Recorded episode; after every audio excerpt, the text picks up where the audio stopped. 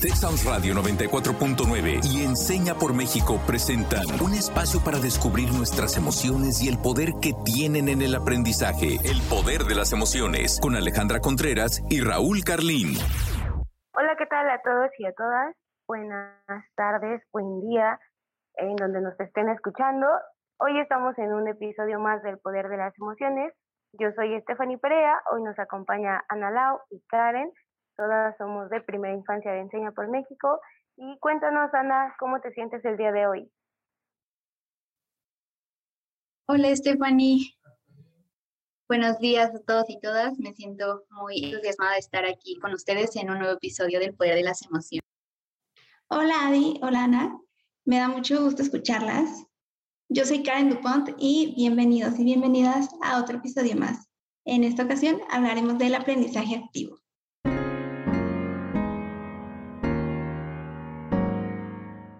Oigan, ¿alguna vez se han preguntado cómo es que aprendemos mejor? O si aprendimos de la mejor forma a lo largo de nuestros años. Me gustaría que tomáramos un minuto para reflexionar en ello. Incluso invito a quienes nos están escuchando a que traigan a su mente algún grado escolar y piénsenlo. Oye, Ana, qué buena pregunta nos acabas de arrojar. La verdad es que eh, no me había detenido a preguntar cómo es que aprendo mejor, pero ahora que puedo reflexionar un poco, creo que a mí me gusta mucho aprender eh, viendo las cosas de manera física y practicando. O sea, creo que la teoría me la puedo eh, aprender, pero se me graban más las cosas cuando estoy practicándolas y creo que tiene que ver porque me emociona y quiero descubrir qué sigue y saber como si estoy haciendo bien o no las cosas y qué puede pasar, por ejemplo, si de pronto hago un paso que no era y qué puede pasar incluso también si mejoro uno de los pasos que están establecidos. Entonces, como me emociona mucho, siento que me motiva y me hace más preguntas y me hace investigar más y saber querer saber mucho más. Creo que así es como aprendo. ¿Y a ti, Karen? Justo escuchándolas, estaba pensando, yo me lo he preguntado, o sea, antes no me lo había preguntado, pero hubo una temporada, realmente tiene poquito tiempo, que me puse como a pensar de qué manera yo aprendí. Ahí fue justo porque en la comunidad en la que estoy nos pusieron o sea, la coordinadora nos dijo que si podíamos ver como los estilos de aprendizaje de las maestras y así. Entonces, en ese momento dije, bueno, ¿cómo aprendo yo? O sea, antes de, de ver cómo, qué pasaba con las docentes, ¿cómo aprendía yo? Y yo supuse por cómo soy y por cómo es que organizo mi vida y, mi, y todo lo que aprendo, que soy muy visual. O sea, por ejemplo, puedo escuchar, pero si yo no lo veo, como que no se me queda. Igual tengo que apuntar todo, todo, todo y es la manera en la que yo aprendo. Entonces, por ejemplo, en este test vi que también tenía como un poco, o sea, venía como por, por porcentajes y tenía como un poco de kinestésico, pero sí 100% fue como más visual. Entonces, no sé, me parece muy interesante porque creo que es una gran pregunta y como dice Ana, invitarlos e invitarles a, las que, a los que nos están escuchando y que se pregunten qué es lo que está pasando con su aprendizaje, cómo es que aprenden más. Gracias, Karen, por compartirnos esta respuesta. Y justo creo que si seguimos preguntando y preguntando, cada persona va, va a tener por ahí una manera diferente de aprender y esto supongo que tiene que ver pues con lo que le emociona, con esta parte del cerebro que se emociona y aprende. Y justo por eso vamos a nuestra siguiente sección, que es desbloqueando mitos. Y estos mitos se van a manifestar en torno a las maneras de aprendizaje.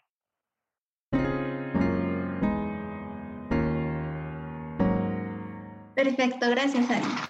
Pues la dinámica es la siguiente. Voy a mencionar algunos enunciados y Adi nos va a contar desde su experiencia si considera si es mito o si es una realidad.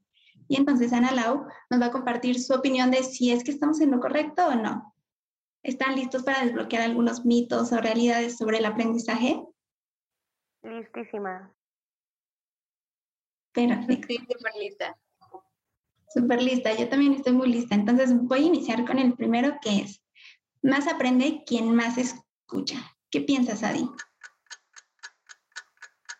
Ay, podría parecer una realidad porque puede ser que eh, mientras más escuchamos, ponemos mayor atención, pero eh, no sé, es que también estoy como entre el mito y realidad porque no todos se aprenden escuchando, algunos también aprenden, como tú lo decías, de manera visual. Ahí estoy confundida, mejor que nos digan a que nos digan a Lau eh, si es un mito o una realidad. Muchas gracias, Adi. Bueno, yo quiero compartirles que es un mito, porque el aprendizaje más significativo se construye a través de una experiencia enriquecida que está conformada por acciones que involucran a todos los sentidos, no solo al oído. Está la vista, mirando tutoriales, videos, películas, el tacto, manipulando diversos materiales con texturas como plastilina, fichas, gel, madera, entre muchos, muchos otros. El olfato, relacionándolo con lo anterior, el poder explorar los olores agradables o desagradables de dichos materiales, el gusto, trabajando con alimentos salados, dulces, ácidos, y bueno, finalmente el oído, como la plática de una profesora o un facilitador. Incluso tú que nos estás escuchando, me gustaría que supieras que esta forma de aprender a través de los sentidos es valiosa a cualquier edad. Vivenciar estas experiencias permite que el conocimiento nuevo se consolide y permanezca en nuestra memoria mucho más tiempo del que estaría si únicamente nos limitamos a escuchar. Qué interesante, Adi. La verdad es que no lo había pensado así. O sea, todas estas, como el tocar, eh, la plastilina, la madera que nos mencionas me parece muy interesante y creo que justo va con lo siguiente que les voy a decir, que es, los espacios de práctica son necesarios para aprender cualquier conocimiento. ¿Qué, qué piensas, Adi? Ahí sí creo que es una realidad y voy a darle mi voto de realidad solo porque yo sí aprendo practicando. Entonces creo que es mucho más estimulante tener este espacio de práctica en donde puedes eh, tocar, puedes eh, ver los materiales. Eh, incluso, por ejemplo, pienso que para una práctica como lo es el yoga, tan solo tener un espacio limpio en donde puedas hacer estos ejercicios ya es justo un espacio de práctica, aunque no contenga materiales. Entonces, mi voto aprobatorio es por realidad. Vamos a ver qué nos dice Ana Lau. Justo, Adi es una realidad. El aprender haciendo o el aprendizaje a través de la práctica es indispensable en cualquier tipo de conocimiento. Claro, si nuestra meta es que se aprenda para mantener esa información en nuestra memoria a largo plazo. Porque si queremos saber algo para unas pocas horas, le damos una leída y listo. Este aprendizaje se enriquece no solo del conocimiento teórico, sino de las posibilidades en las que la persona puede hacer uso de ese conocimiento, llevándolo a la resolución de casos hipotéticos, de soluciones a problemas de sus contextos, de nuevas propuestas de proyectos. ¿Ustedes han tenido alguna experiencia de este tipo? Ahora que, que lo mencionas, Ana, pienso que sí, o sea, tienes toda la razón y la verdad es que no lo había reflexionado, porque, por ejemplo, yo recuerdo mucho en la uni había una materia que, o sea, de verdad que no la entendía para nada, pero pues podía memorizar, ¿no? Y recuerdo eso, que días antes podía como leer, leer, leer, leer.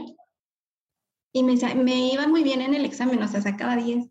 Pero ahora pregúntenme qué recuerdo de eso y, y no me acuerdo de mucho. Entonces tienes toda la razón. Y también me pongo a reflexionar cuando, pues cuando he tenido justo espacios, como dice Adi, de práctica y que en ese momento lo estoy haciendo a la vez de que lo estoy escuchando y lo estoy escribiendo, porque a mí me funciona mucho escribir y creo que es el aprendizaje como más significativo de que puedo recordar ahora y a lo mejor era algo de prepa, ¿no? De secundaria. Qué interesante, Ana. De verdad que mil gracias por compartir.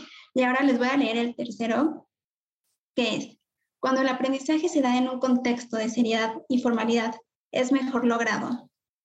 ¿Qué dices de esto, Adi? Aquí mm, pienso que quizás si hubiéramos estado en otra época hablando de educación, este sería el mejor contexto del aprendizaje.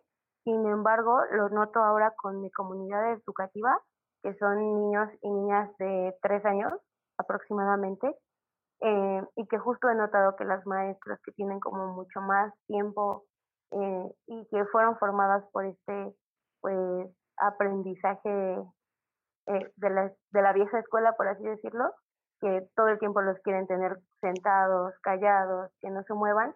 Y creo que eh, hemos estado viendo que los niños tienen un avance muy menor, por así decirlo, a diferencia de cuando implementamos actividades que tienen que ver con pues mover el cuerpo, ocupar los sentidos, como lo decía Nalau, que justo les quiero compartir que hicimos un ejercicio de dar abrazos para poner ahí también a los niños a que tuvieran este cuidado sensible y cariñoso entre ellos. Y, y, a diferencia de tenerlos sentados y darle una cátedra a los niños sobre la importancia de no golpearnos, funcionó mucho mejor este espacio de práctica que tenía que ver con el cuerpo y con lo que sentimos. Entonces, solo por eso voy a decir que es un mito, pero espero ver qué dice Ana Lau. Qué interesante esto que comentas, Daddy. No lo tenía en el radar, pero es muy cierto. El aprendizaje siempre ha estado condicionado por el contexto en el que se desarrolla, el contexto histórico, el contexto social, con todos los avances científicos que se tienen y que eso pues condiciona mucho lo que sabemos sobre él. Y hasta este punto es un mito completamente porque un ambiente de formalidad y seriedad no asegura en absoluto que el aprendiz o alumno esté adquiriendo nuevo conocimiento. Incluso si este factor limita la práctica, la exploración a través de los sentidos, como lo comentaba en el punto anterior, y también el descubrimiento, entonces podría impactar negativamente en el objetivo de aprender un tema nuevo. Con todo esto, quiero llegar a que la clave reside realmente en el acercamiento de la persona con lo que quiere aprender. Pienso, por ejemplo, en lo siguiente.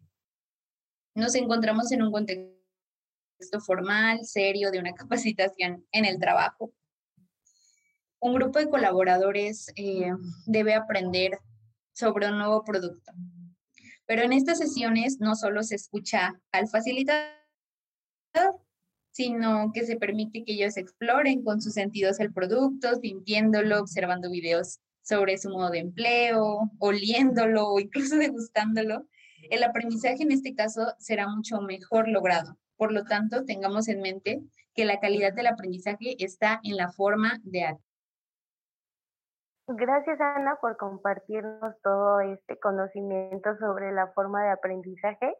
Eh, se me hace súper curioso que planteemos este tipo de aprendizajes a través de los sentidos también para adultos, porque pienso que en su mayoría estas actividades de sensoriales eh, podría parecer que son exclusivas de los niños y que como adultos ya no nos damos tanto permiso justo para aprender de esa manera y estamos como muy regulados en el sentido de usarlos todos los sentidos, ¿no? Creo que el mito de hoy que acabo de desbloquear es que justo eh, no hay edad para aprovechar los sentidos que tenemos sobre el aprendizaje. Y respecto a esto, quiero decir que es importante también que nosotros como adultos nos demos este chance como de sentir con todos nuestros, pues valga la redundancia, con todos nuestros sentidos. Y como dice por ahí el poema de los 100 lenguajes, ¿no? expresar a través de nuestros sentidos estos lenguajes para poder aprender y que con esto podemos también enseñarle a los niños otra manera de aprender. Entonces, ese es el mito que acabo de desbloquear el día de hoy. Pero cuéntenme, Karen y Analau, ¿qué desbloquearon ustedes? Este, justamente este episodio me dejó muy pensativa porque, como les decía al principio, pienso que es algo que damos por hecho y que no nos damos como el tiempo de como analizarlo o tal vez hacer una introspección de cómo es que, que uno aprende. Y justo en este momento creo que estoy desbloqueando el, como ligándolo un poco con, con mi labor como profesional de Enseña por México. No sé si lo han visto, seguramente sí, ahora que, que están compartiendo con niños y con niñas, cómo es que hay pequeños que no pueden tocar tal vez alguna textura o que les es como extraño y que quitan hasta las manos, porque justamente no, tal vez no se permiten este tipo de exploración o podría ser o no, puede ser que esté equivocada, que no se exponen o que no ponen en práctica esto de, de los sentidos, de tocar diferentes texturas, tal vez como algo más aguadito, tipo resistol o como crema de afeitar, cosas así. Entonces, creo que es muy importante que ahora como adultos, como adulta yo que estoy como entendiendo esta parte del aprendizaje y de cómo es que uno puede como aprender más, que podamos transmitirlo también a los niños, a las niñas, a los agentes educativos y pues en general a, los adultos que acompañan a los niños y a las niñas para que tengan esta forma de interacción y un aprendizaje tal vez más significativo. Ese fue como mi desbloqueo de hoy. Pero Ana, cuéntanos. Me alegro mucho de poder escucharles, porque justamente con este episodio, eh, parte de la invitación era a, poder reflexionar y replantear los alcances del aprendizaje si involucramos los sentidos, la práctica, la exploración y el poder llevar esto que sabemos sobre el aprendizaje a cualquier espacio a los espacios que compartimos con nuestros compañeros, con nuestros alumnos, nuestros estudiantes, que podamos buscar acompañar su desarrollo a través de todos estos aspectos que conocemos para hacerlo más significativo. Muchas gracias a Adi y Karen por este espacio para poder platicar sobre este aspecto y, y a partir de esto desbloquear mitos. Gracias, Ana Lau. Y justo para terminar, para cerrar este episodio eh, tan interesante, les voy a compartir una pregunta que elaboramos para que la puedan reflexionar y llevarla también a todos sus entornos. Y dice, ¿de qué forma lo que escuché hoy lo puedo llevar a mi escuela, a mi trabajo o a mi familia? Hagamos que el aprendizaje sea más vivencial. Muchas gracias, Adi, por compartirnos esa pregunta tan, tan importante y tan significativa. Y les voy a compartir una frase que espero que, que la tengan ahí presente ahora que, que terminemos este episodio, que es, dímelo y lo olvido, enséñame y lo recuerdo, involúcrame y lo aprendo. Benjamin Franklin. Y pues nada, no me queda nada más que agradecerles su tiempo y y esto tan significativo que, que me quedó en el episodio de hoy. Muchas gracias, Ana. Muchas gracias, Adi. Y nos vemos en el siguiente episodio. Hasta pronto. Gracias, Karen. Y voy a tratar a partir de este momento eh, aprender con todos los sentidos. Nos vemos en el siguiente episodio. Texas Radio 94.9 FM y Enseña por México presentaron El Poder de las Emociones. Te esperamos en nuestra próxima emisión, el próximo miércoles en punto de las 4 de la tarde.